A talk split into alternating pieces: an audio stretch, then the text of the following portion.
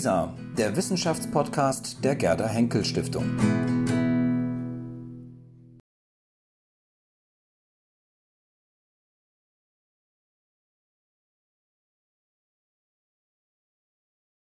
Ich begrüße Sie herzlich zum zweiten Gespräch in unserem kleinen, aber sehr hübschen und sehr feinen Salon, der dem Generalthema Literatur und Sprache gewidmet ist. Dieses zweite Gespräch steht unter dem Motto, die Worte schlafen nicht.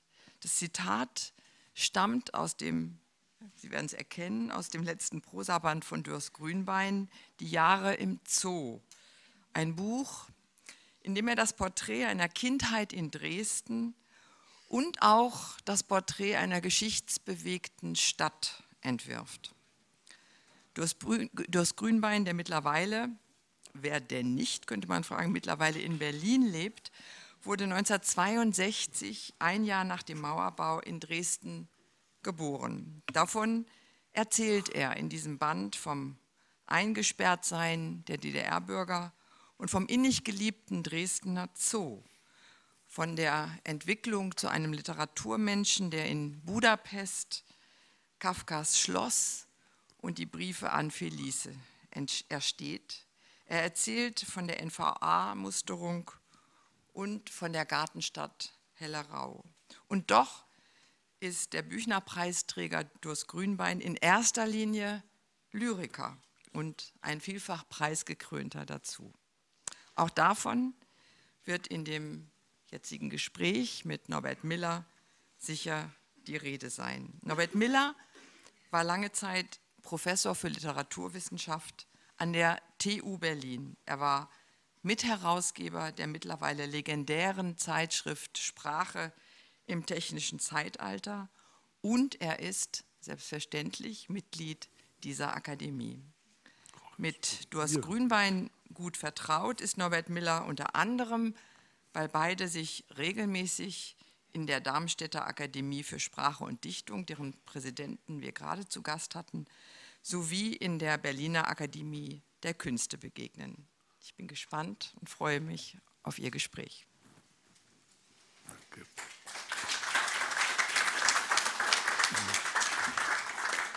Du fängst an. Meister, du fängst an. Ich fange an. ähm, bin ich zu verstehen? Ich fange an mit einem Widmungsgedicht für Norbert Miller, das in einem der Bände stand und ist, vielleicht ist es ja als Einstieg nicht so schlecht. Ähm, es war mal wieder nach einem dieser Treffen der erwähnten Deutschen Akademie für Sprache und Dichtung das ist ja wohl das Thema auch hier, Sprache und Dichtung. Und damals waren wir alle in Turin, wie ich den mitnehme. Warum wir in Turin sind, für Norbert Miller. Arkaden kilometerlang und jemand anders geht in dieser Stadt der Doppelgänger deine Schritte. Der raue Wind, der zwischen den Boutiquen weht, wühlt sich ins Haar der Bettlerin, schluckt ihre Bitten. Das Guru-Gu der blinden Taube ihr zu Füßen. Die Droschkengeule, alle tot. Den Philosophen, der hier zusammenbrach, wird man verstohlen grüßen, denn kein Erbarmen blieb nach all den Katastrophen. Nur große Oper, solche, die von seinem Logensitz der alte Schnauzbart vom Balkon herunter sah.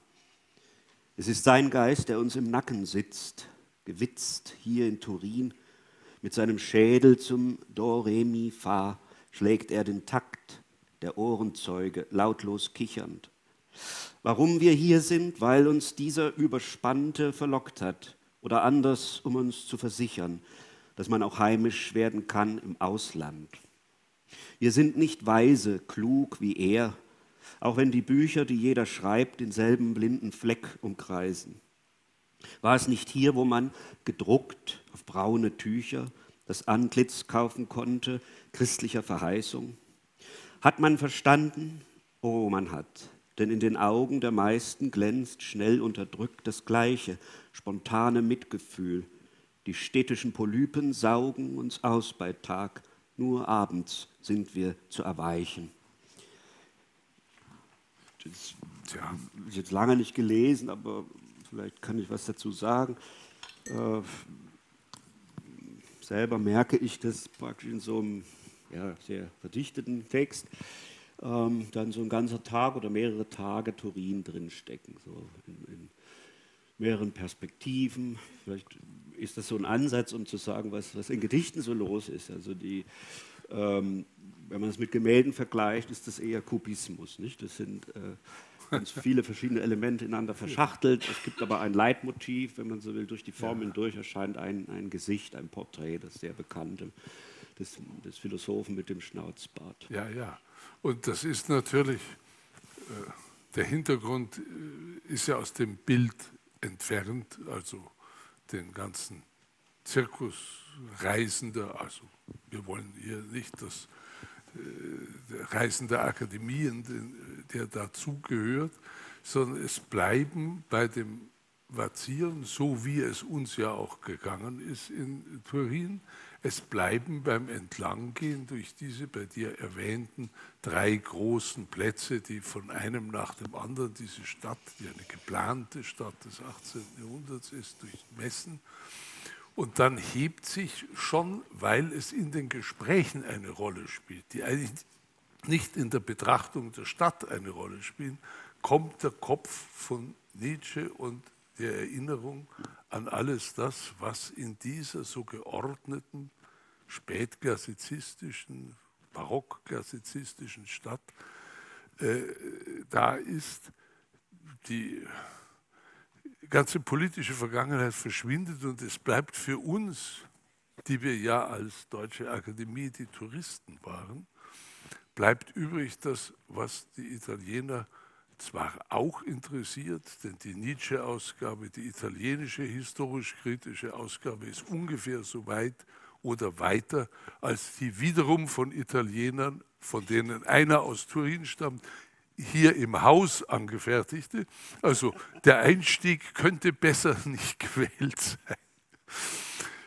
Äh, darf ich dich an der Stelle einmal was fragen? Das ist ja, das ist ja ein, ein Element deiner Lyrik, die in diesem Sinn ja dann vielleicht eine Erlebnislyrik von fernher anklingen lässt, dass ohne eine solche Berührtheit durch den Vorgang oder durch die Begegnung mit einem Objekt oder einer Landschaft dein, äh, dein Genie nicht so richtig in, Arbeit kommt. Gott sei Dank siehst du täglich vieles und deswegen ist eine reiche Anzahl deiner Werke uns geläufig, hoffe ich. Ja, diese Beschreibung würde ich gelten lassen. Es, es, es muss irgendeinen empathischen Zugang geben. Ähm, und ich würde sagen, neuerdings haben wir ja immer diese Perspektive der Hirnforschung, da könnte man wahrscheinlich etwas messen im, im, im Gehirn in diesem Moment, wenn, wenn, wenn irgendein Ding oder auch, es kann auch eine Idee sein, ein Gedanke, äh, eine Person, äh, äh, ein Ort äh, mich anspricht, dann geht das los.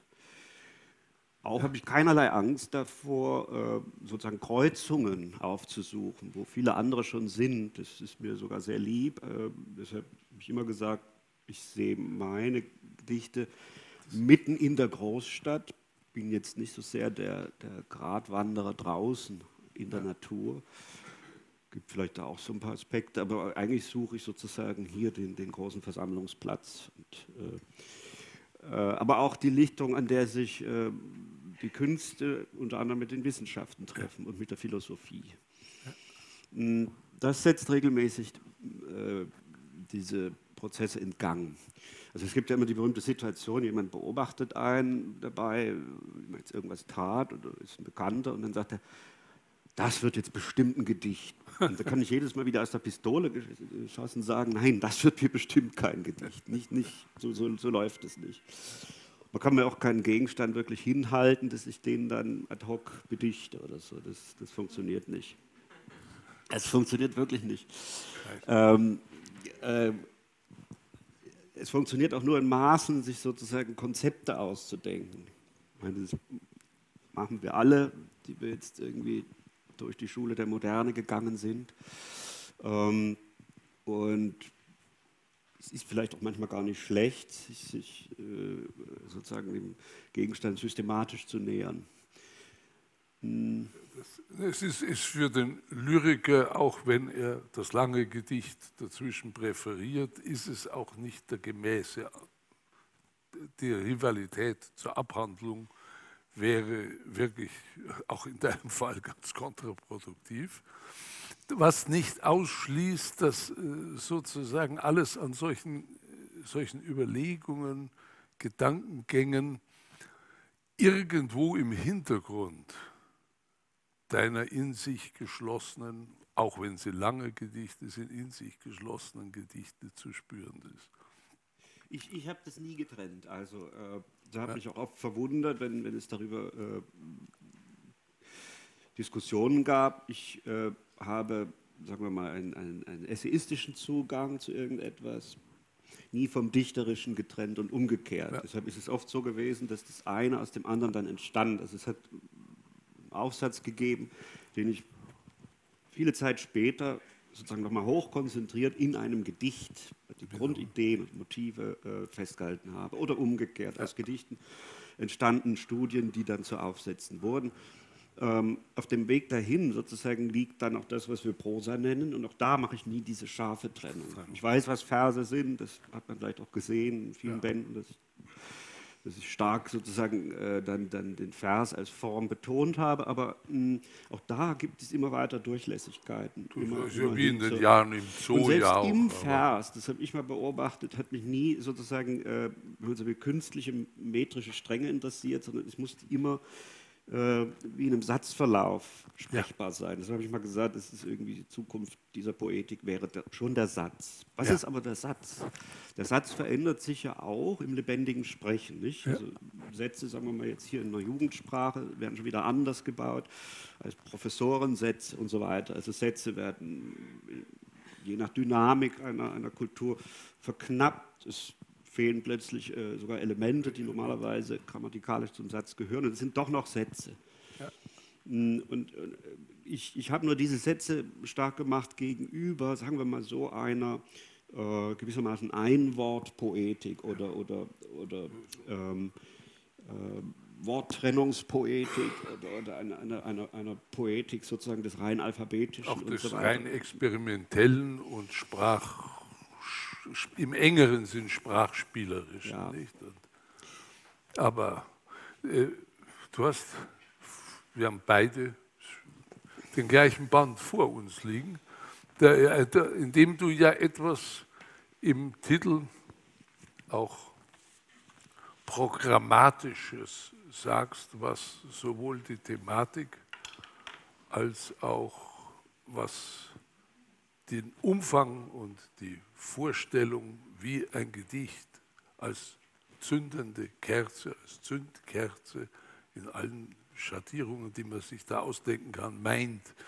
Das heißt, das ist zunächst, würde man doch mal sagen, weithin keine Lyrik, die auf das kurze, knappe Gedicht geht. Darf ich dich was fragen? Du bist ja ein Experte in Sachen Ästhetik, deutsche Ästhetik, Theorie und Geschichte. Mir hat jetzt jemand äh, einen schönen Hinweis zugeschickt, äh, den man kennt Sie sicher, Karl Theodor Fischer, ja. V.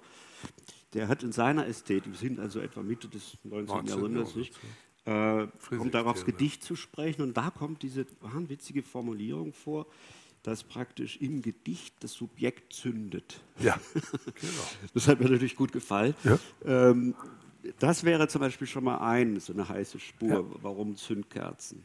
Ja. Äh, das andere, das ist eine ganz oberflächliche äh, Geschichte, äh, das ist eines dieser typischen deutschen Komposita, bestehend aus, aus einem älteren Wort und dann kommt noch etwas dazu unter den Bedingungen der technischen Moderne.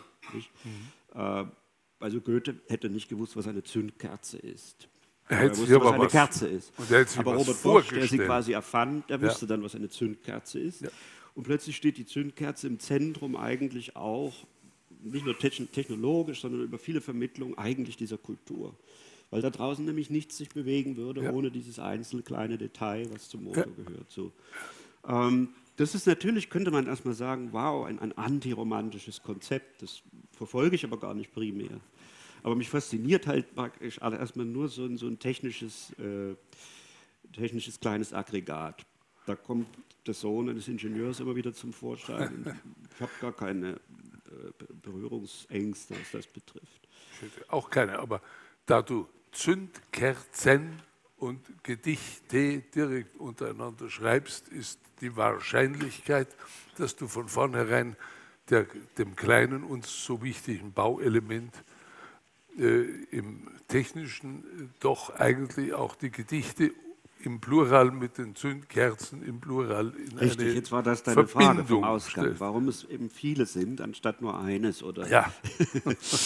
ähm, tja, warum sind es viele kleine Formate, die sich dann über eine gewisse Zeit dann ja ansammeln und dann geordnet werden müssen? So entsteht übrigens, um das mal zu erklären, äh, nach einer gewissen Zeit, ähm, muss eine Ordnung hergestellt werden. In diesem Fall sind es sieben Kapitel man kann sich das eher vorstellen wie ähm, eine Hängung einer, einer Bilderausstellung. Ja.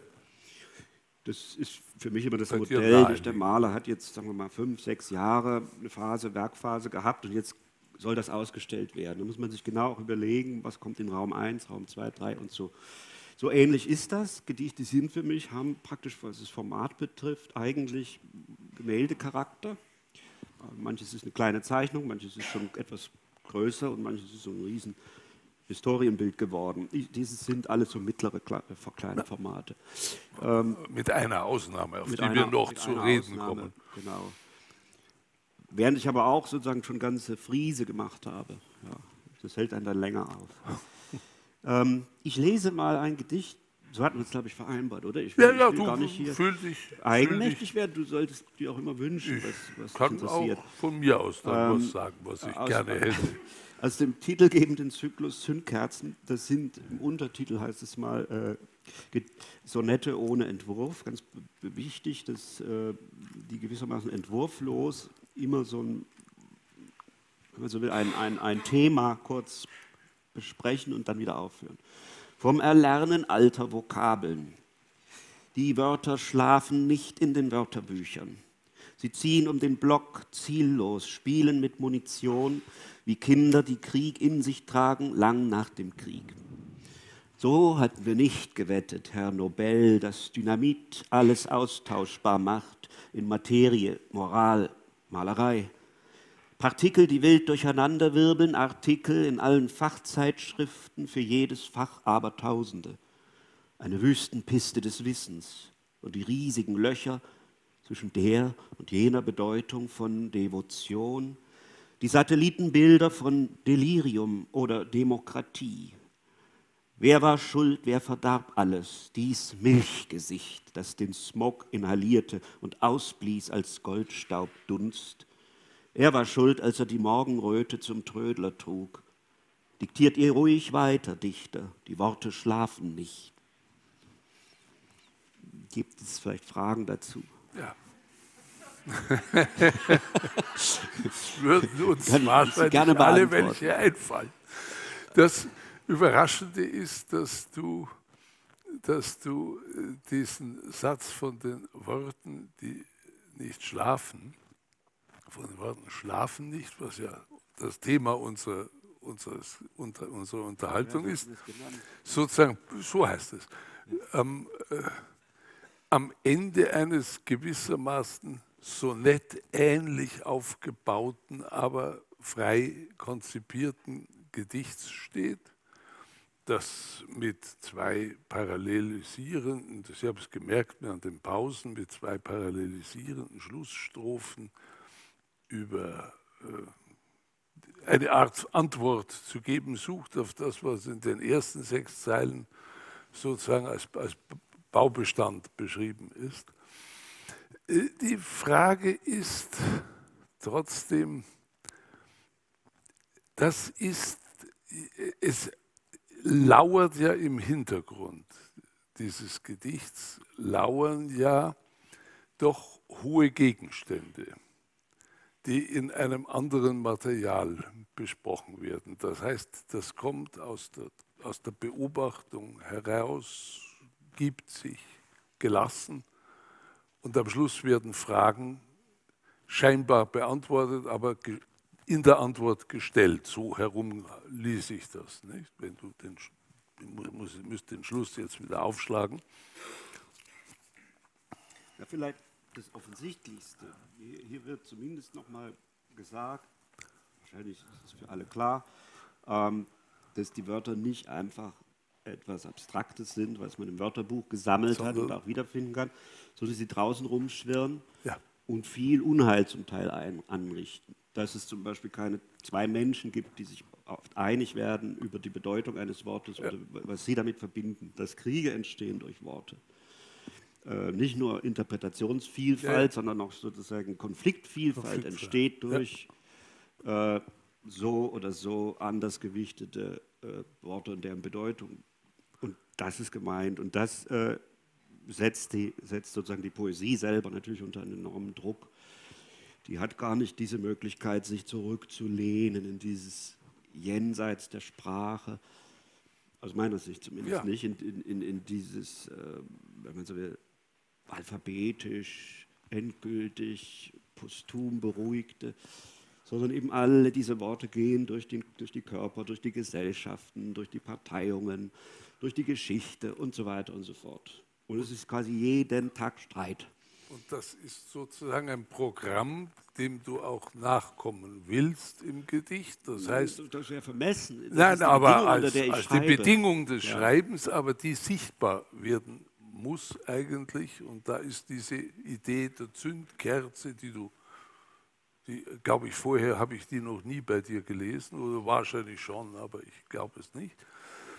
Da ist diese Vorstellung der Zündkerzen in der doppelten Metaphorik, dass man das, das Handwerkszeug vor Augen hat, das Bewegung auslöst und aber gleichzeitig auch die Vorstellung dieses Augenblicks selber dieses mhm. aus dem Punktuellen herauskommen. Nicht? Dass das Wort auch erst in dem aktuellen, momentanen Gebrauch wieder, wieder, wieder belebt, belebt wird. wird und das wäre sozusagen der affektive Anteil an der Sprache. Und ja. den, den sehe ich eben sehr viel als bedeutsamer an, als, ja, als den rein lexikalischen. So. Ja. Dieses Affektive, das äh, führt dann manchmal eben dazu, und das sind dann pünktlich die Auslöser. Also zum Beispiel kann Auslöser für mich ähm, irgendeine ein, Äußerung sein, die ich ja. aufschnappe. Ja. Ja. Äh, ein Zitat auch gern und so weiter. Mich elektrisieren, gewisse, das sind immer so elektrisierende Momente. Sehr stark immer gibt es die bei mir in der Philosophie, wo ich dann merke, es, sind ja oft einfach einfachste Relationen.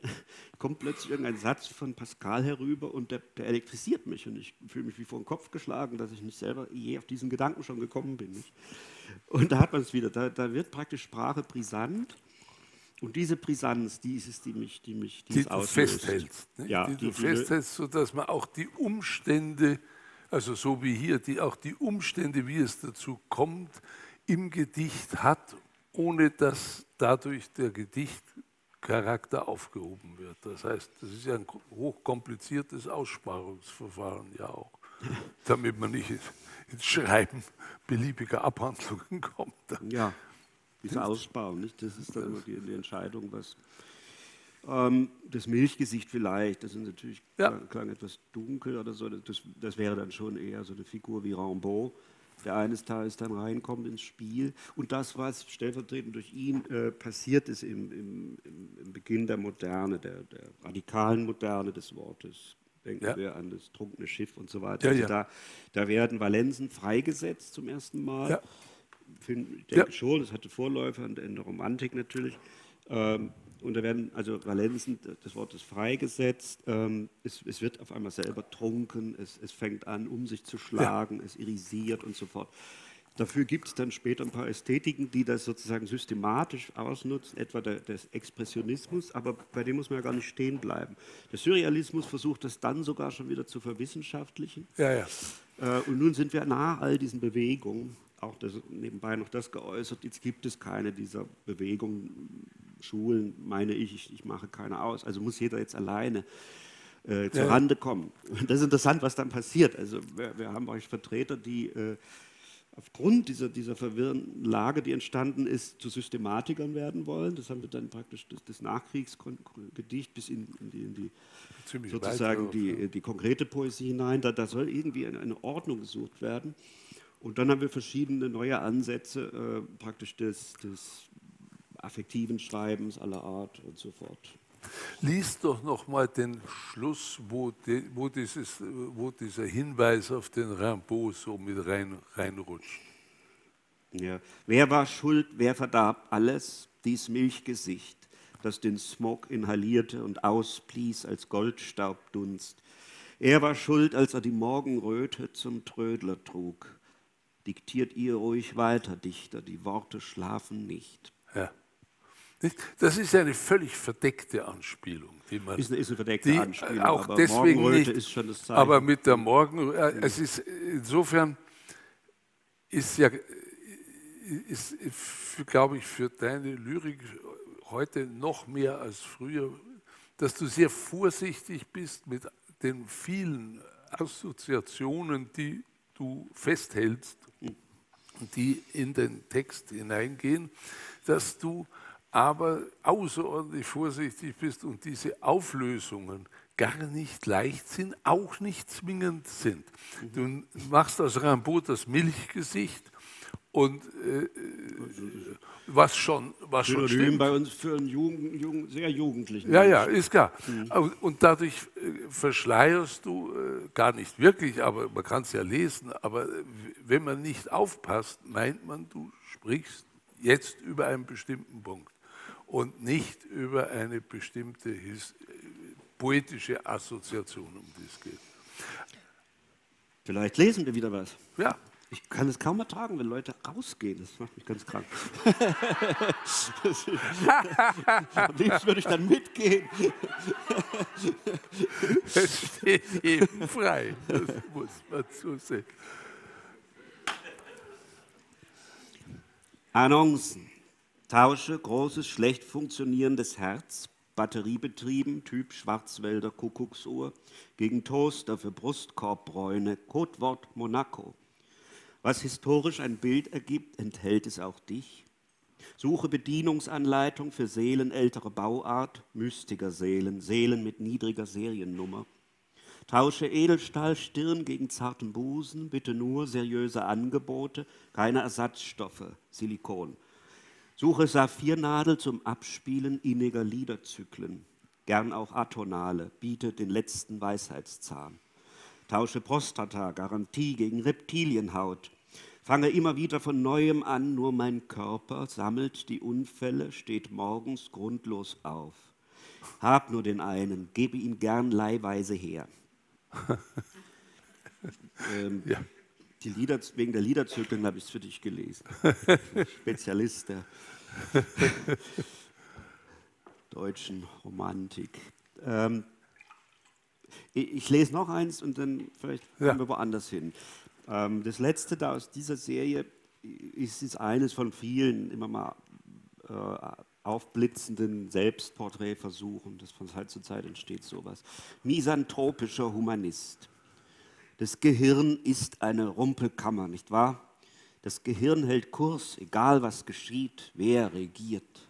Das Gehirn weiß im Voraus um jede neue Gefahr.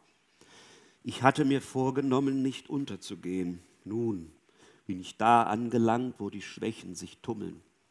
Sie spielen verrückt, suchen Anschluss, ringen sehr familiär um Anerkennung, wie Kinder, die Süßes erbetteln. Versuch, sich selbst zu beschreiben. Du bist Misanthrop aus Geselligkeit, aus Einsamkeit, Humanist. Kein Fragebogen erfasst dich, du selbst fasst es kaum, da zu sein, mitten im Irrsinn, meistens am falschen Ort. Das Gehirn ist kein Bunker, aber draußen herrscht Krieg. Um alles, was maßlos ist. Glaube, Geschlechterglück, Geld. Das Hirn gibt nie Ruhe. Es protestiert, prozessiert immerfort.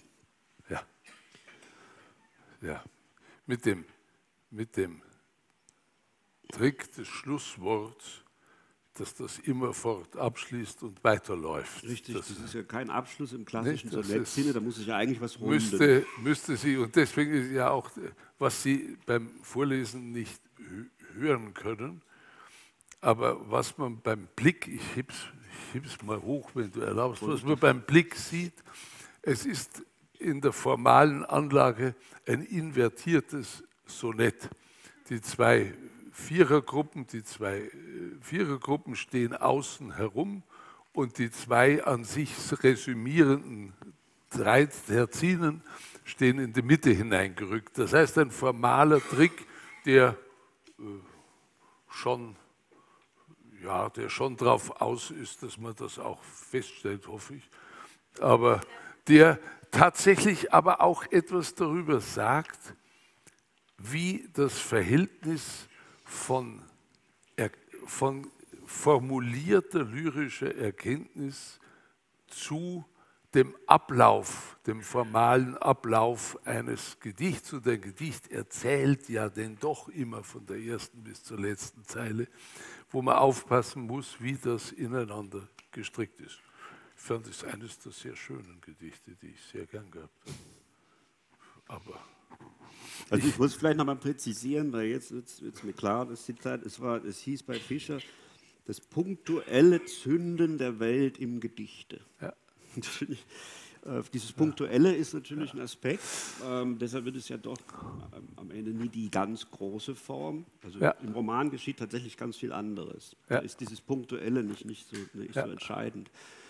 Ähm, das moderne Gedicht hat sogar dann versucht, dieses Punktuelle noch zu verschärfen. Noch zu, ja. Im Grunde konnte man es am Ende bei einem Wort möglichst belassen. Nicht? Oder ein italienischer Dichter, der plötzlich eine einzige Zeile und alles geschenkt hat.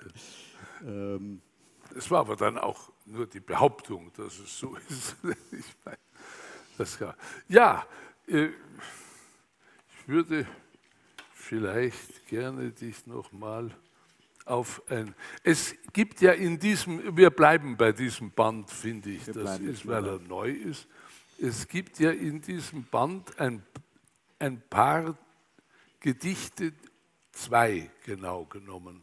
Vielleicht könntest du dazu etwas sagen, die aus dieser Vorstellung der konzentrierten Improvisation herausgehen und große, lange weit geschwungene Gedichte sind. Das eine sogar mit Bildern, das andere auf eine sehr komplizierte Weise. Aber vielleicht könntest du zu diesen beiden Ausnahmefällen ein bisschen etwas sagen, denn die stehen ja in einer Art Wichtig Haltung, die kannte ich auch solche von dir vorher nicht. Ja, das eine, was du meinst, heißt das Fotopoem. Ja. Und, äh, ist tatsächlich ein italienisches, äh, langes Gedicht. Der Zeilen mit, mit äh, äh, Abbildungen, fotografischen Abbildungen gespickt, die, die ähm, auf denkbar einfachste Weise gemacht sind. Ich bin kein Fotograf, aber äh, schon seit längerer Zeit mache ich für den Hausgebrauch zur, oder für, zur Dokumentation und so weiter äh, so meine Fotografien im Stadtraum. Das, hier dreht sich aber alles um, um die Stadt Rom. Beziehungsweise inhaltlich dreht sich dann wieder äh, alles um, um das Pendeln zwischen dieser ja. südlichen Stadt und einer anderen Stadt im Norden. Ähm, dieses Hin und Her ist, ist, dann zur Grundbedingung geworden, also es ist unterwegs sein als ja. solches. Ähm, es ist aber auch der Versuch, eben diese, diese Stadt Rom als, als moderne Metropole von heute irgendwie zu, zu, zu streifen, wenigstens. Das ist natürlich dann eine Fülle von Eindrücken.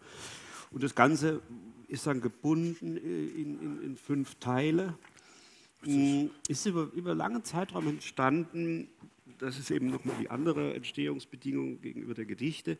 Die können auch manchmal sehr lange rumliegen, bis, bis dann klar ist, so jetzt ist Schluss, das ist hier das Schlusswort oder das Wort kann noch verändert werden. Äh, aber diese Dinge, die sind schon wie im Prozess. Die trägt man mit sich herum und, und weiß, oh ja, da ist, ist, im vierten Teil noch einiges zu tun, der ist noch nicht ausgebogen und so weiter. Das ist eher das sogenannte Langgedicht. Das Aber ist ja das ist ja etwas, Form was es, ich meine, du hast schon früher auch lange, längere ja, ja. und lange Gedichte geschrieben, aber das ist ein programmatisch die Gattungen sprengendes Gedicht, schon durch das Hereinnehmen von Fotografien, die ja dann nicht die andere Kunstform, sondern die eben Wirklichkeit apostrophieren, die wiederum farbig sind. Äh, es ist ein merkwürdiges Element. Ist das etwas, was...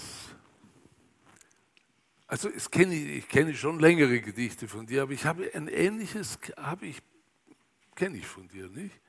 Und deswegen ein bisschen die Frage zur Entstehungsbedingung, wie das kommt und wie es in ein doch so konzentrierten Band hineinkommt.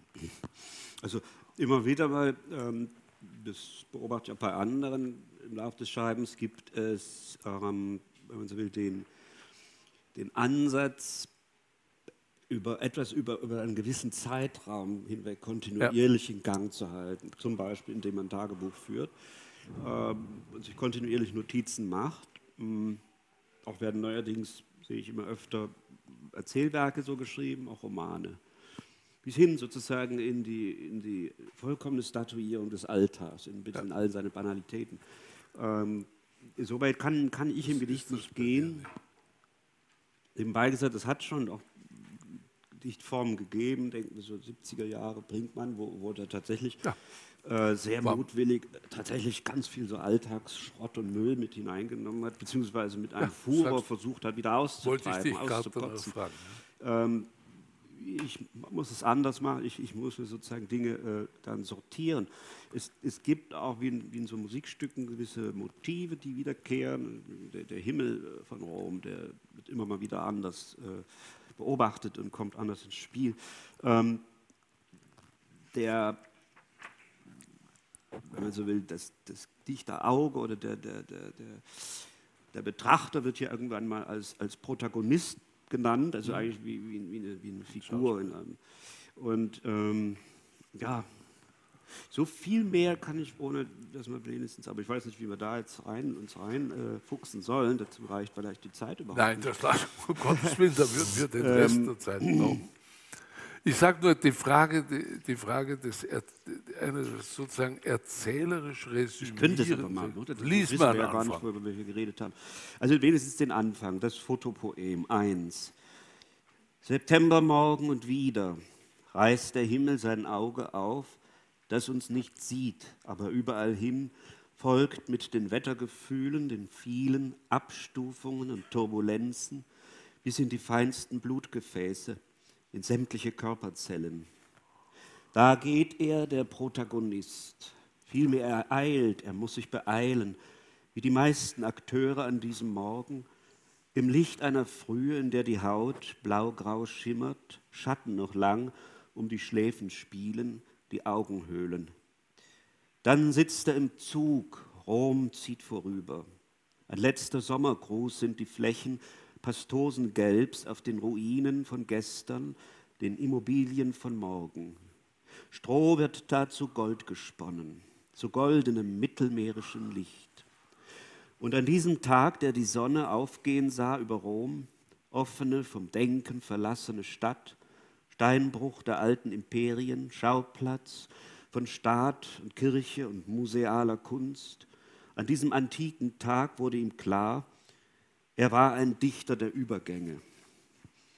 Seine Gedichte sind alle Abenteuer, Resultate der kleinen und großen Wenden von Zeiten, die sich mischen, ein, in einem Tag, von Tagen, die sich kreuzen, nach der Dramaturgie eines Traums.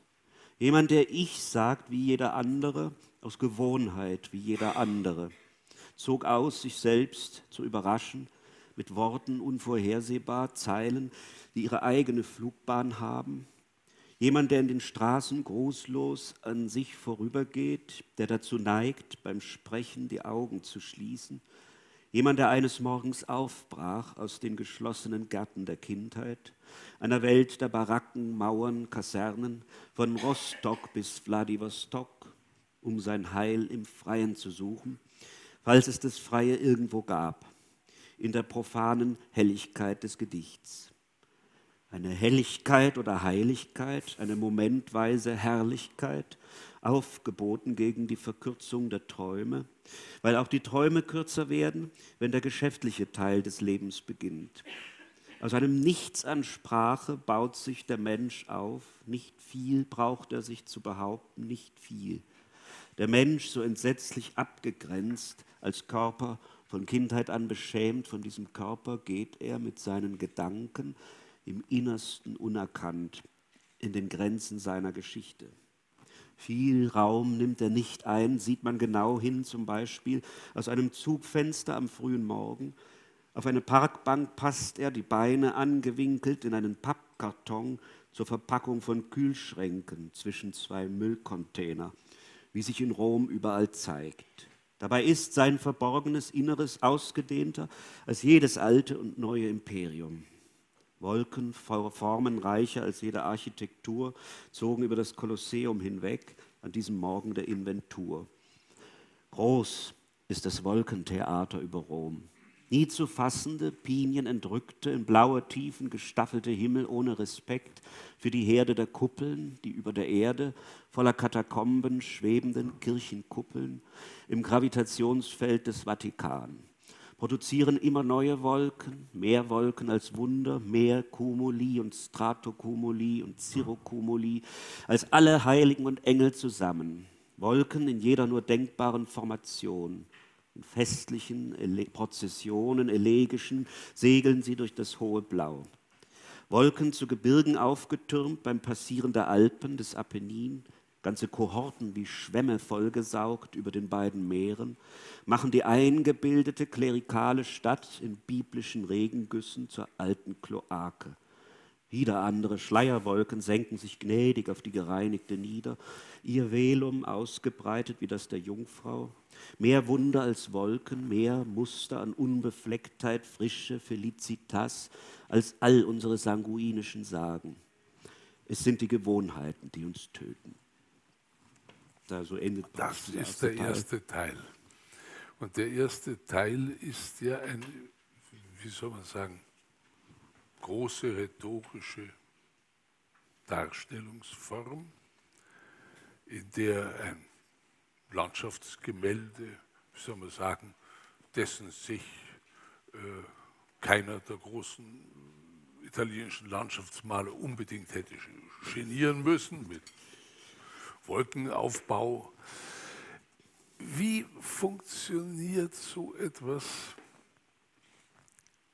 wenn man auf die lange Strecke geht? Das ist ja, hier spielen ja doch die Bilder auch eine gewisse Rolle. Das heißt, du erzählst breiter und die, die wenigen eingestreuten, sehr unterschiedlichen farbigen Elemente unterstreichen die das, was du machst. Das heißt, äh, wecken die im Leser den optischen Charakter eines solchen hm. Panoramas. Ist das die, die Idee? Denn es ist ja eine eigene Kunstform, die sonst bei dir nicht vorkommt. Oder jedenfalls ja, schon, nicht. das Bildliche spielte immer die, die Spielt eine Rolle, aber du machst es nicht. Und ich, ich hatte mal diese etwas kryptische Formulierung, dass das äh, Gedicht sozusagen äh, mit einem Ultra-Illusionismus des Geistes operiert. Wir sind, es sind ja. imaginäre Bilder, die, die entstehen im, Geist genau. mehr als direkt die, die wir auf einer Leinwand sehen, werden aber gefüttert anscheinend durch all solche Assoziationen. Mhm. Ja, es kann ja. gar nicht schaden, wie du sagst, dass man eben ein paar gewisse äh, Landschaftsbilder kennt äh, ja. der letzten 200 Jahre, aber es können auch ganz moderne sein. Ähm, und dann natürlich auch gespeichert hat, was man selber äh, gesehen hat ja, ja. Äh, über sich, um sich. Das Zweite wäre dann, irgendwann geht es um, um, um das Prinzip der Verknüpfung von Elementen. Ja. Also wegen diese die kleine Kreatur, wie sie da immer überall zu finden ist, herumliegt, in allen Lücken und so weiter. Äh, einerseits und das, und das andere, dieses ähm, sozusagen erhabene Spektakel der, der, der, der täglichen Witterung und wie dazwischen als Sphäre so nach und nach dann die sogenannte Kultur auftaucht. Also wie, wie klein eben, und das ist ja bewusst an so einem Ort, wie klein auf einmal diese Herde der Kuppeln ja. dann doch erscheint.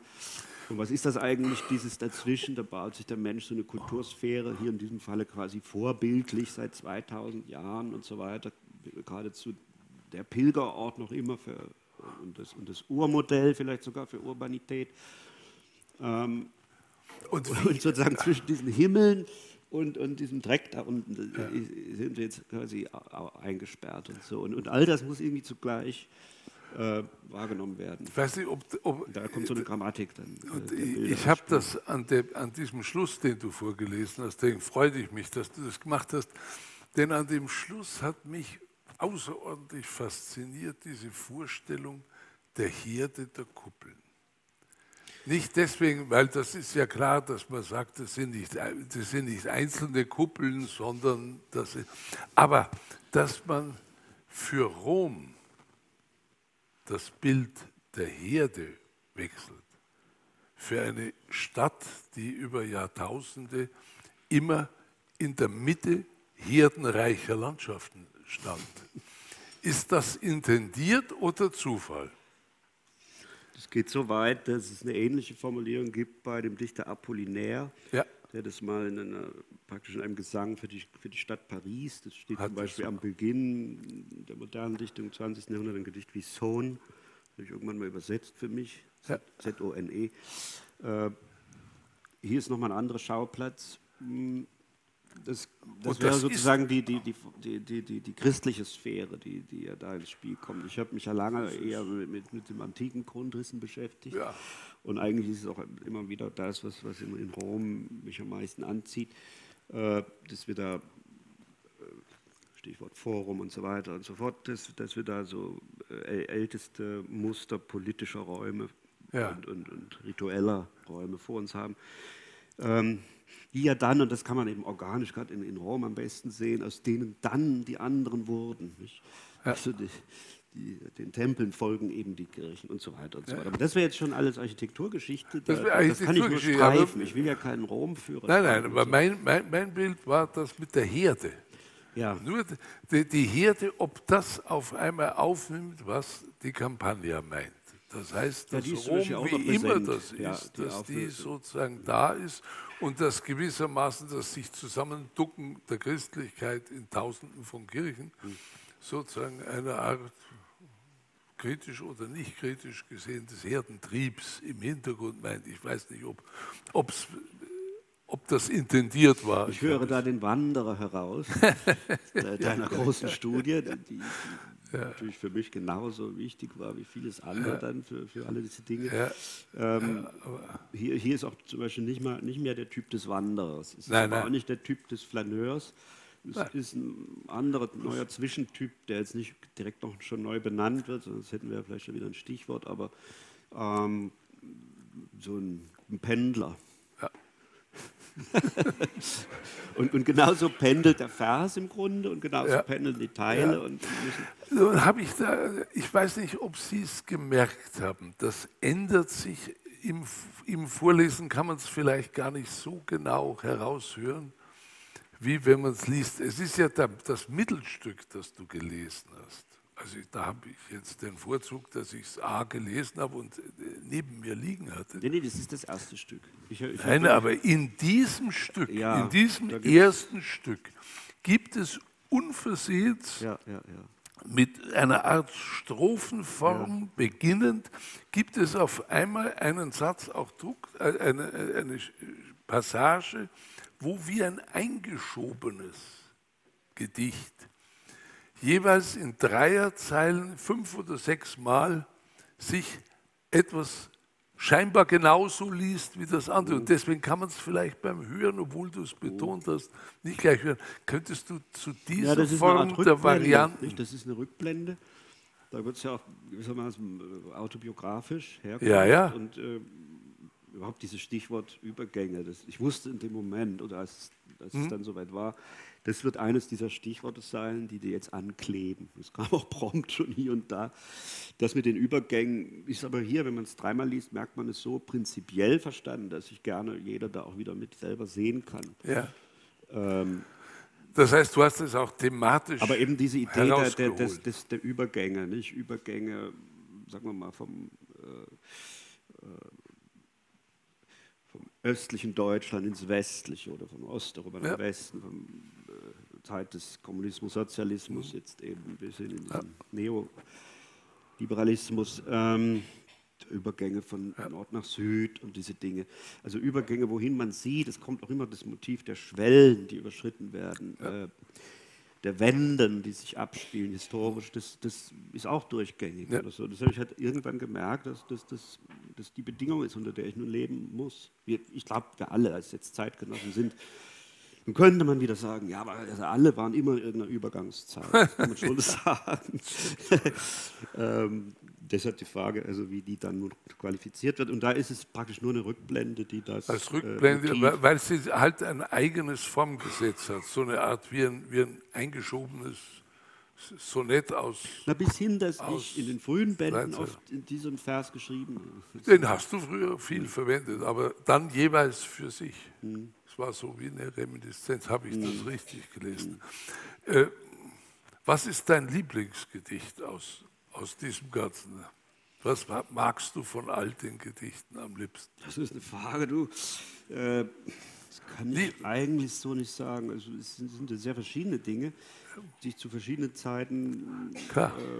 Wenn wenn du jetzt zurückblickst, gern vorlesen würde, aber das kann ich so nicht sagen, wirklich nicht. Die sind ja sehr verschieden und ähm, Ja. Sie, Sie haben die Zeit fast um, da könnte ich vielleicht ein letztes lesen. schönes wenigstens. Und- Eines der schönsten vielleicht. Und ja, das ist das Schlussgedicht. Zum Beispiel. Das habe ich auch sehr gern. Ja. Naja, weil das so ein bisschen wie äh, mh, im Grunde, ich bin ja so komisch, ich, ich liebe so Bilder, also sie konstruieren irgendetwas, dann ist es fertig, gebaut, ja, der Architekt mit, inklusive Interieur, dann schließen sie es aus, von außen zu und dann werfen sie den Brief, äh, den, den Schlüssel durch den Briefkastenschlitz nach drinnen und gehen weg. Das ist ungefähr das Schlussgedicht. Ähm, gefragt, was es ist. Das große, pockennarbige Palmenblatt vor der Papeterie in Papete.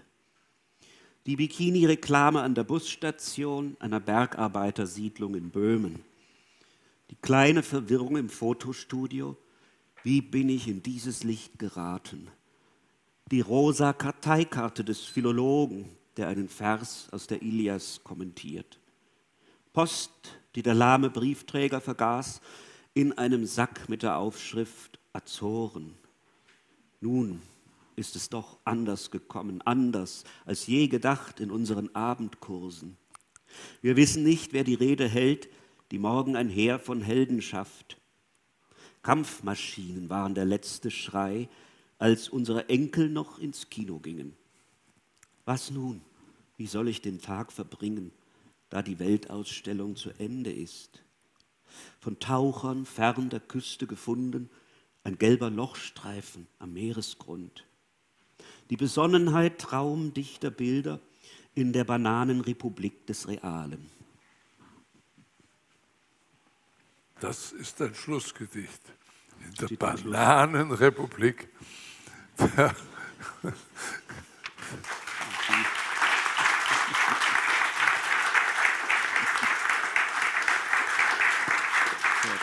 Vielen Dank. Danke, danke.